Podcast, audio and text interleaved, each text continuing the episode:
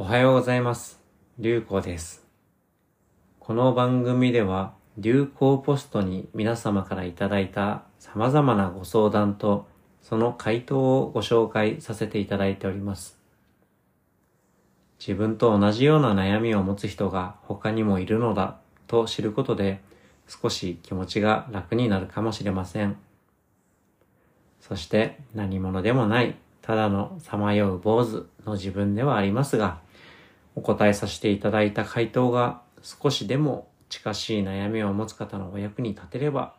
そんな気持ちで始めた番組です。何者でもないただのハゲ坊主のザレ言として優しい気持ちで聞いていただけたら大変ありがたいです。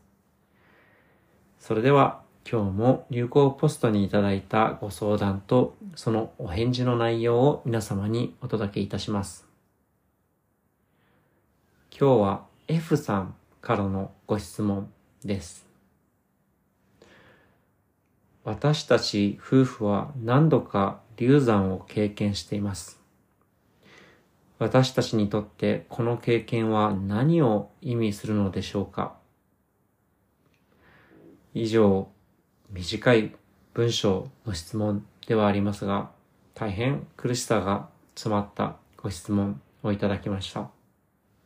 ありがとうございます。こちらに対する回答が以下になります。F さん、流行ポストへのメッセージありがとうございます。このご質問をいただいてから、これまでの日々、苦しみ、悔しさ、葛藤、それらを自分なりに思いを巡らし、自分ごときがお戻しできる内容なのだろうか、と、ただひたすら考えを巡らしておりました。正直、僕のような人間がお答えできるような内容ではないのかもしれません。ただ、今朝、日の出1時間前より真っ暗な海岸に座って、日の出までずっとこの質問のこと、F さんご夫妻のお気持ち、他人でわかるようなものではないと知りつつも、ずっと考え続けておりました。正直、結論、何かお役に立てるようなことを見つけたわけではありません。現在僕がいるオーストラリアは秋の季節に入ってきて、日の出前の海岸は風もあって寒さが身に染みる季節になってきました。それでもただひたすら1時間ちょっと薄い衣だけを羽織って時に寒さで体の芯まで凍えそうになりながらまた集中を取り戻したりしながら座っていました。そうしてると気がつくと目の前一面にまっすぐ広がる水平線より太陽が頭を出して徐々に周囲を明るく照らして僕の体にも暖かな光線を注いでくれてきました。そして気がつけばただただ涙を流してその太陽の光線を受けている自分がおりました。自分は今息をして生きているのだとこの年になるまでただ生かせてもらえているのだとそのことがどれだけ奇跡的で尊いことかと感づかされた自分がおりました。僕という人間は生まれてこなかったかもしれません。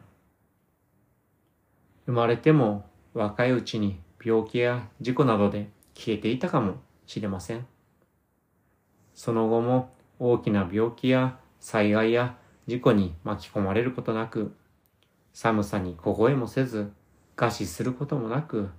ただ息をして生きながらえている自分がいます。このことにただただ感謝を感じてこぼれた涙だったと思います。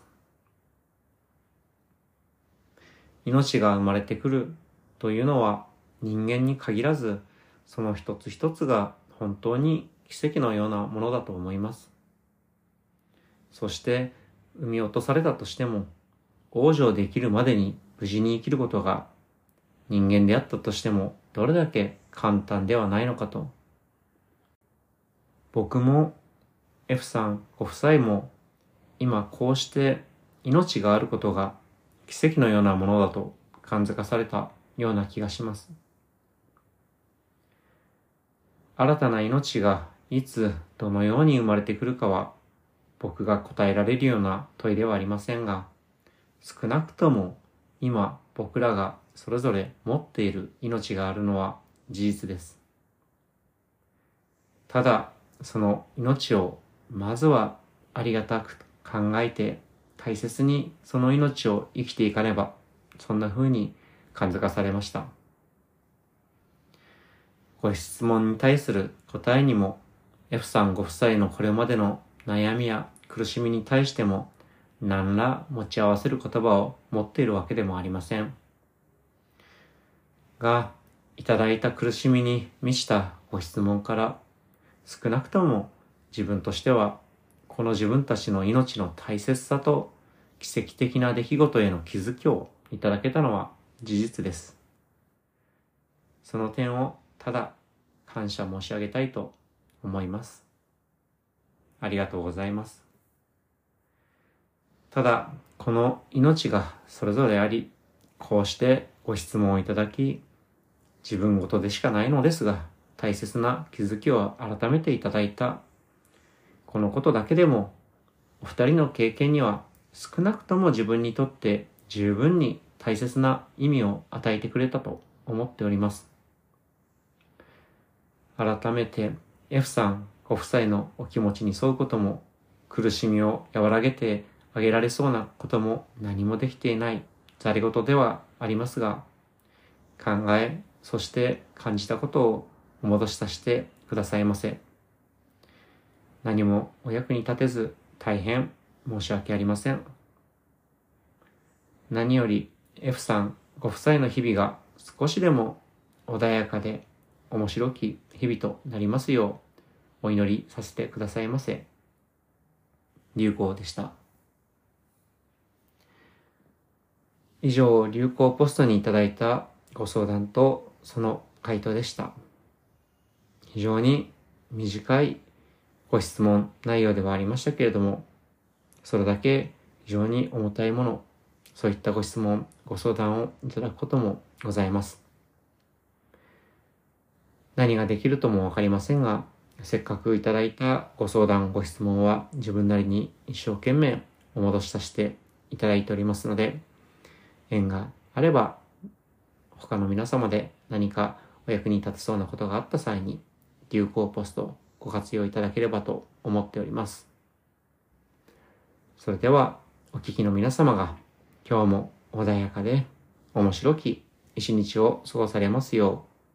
う流行でした。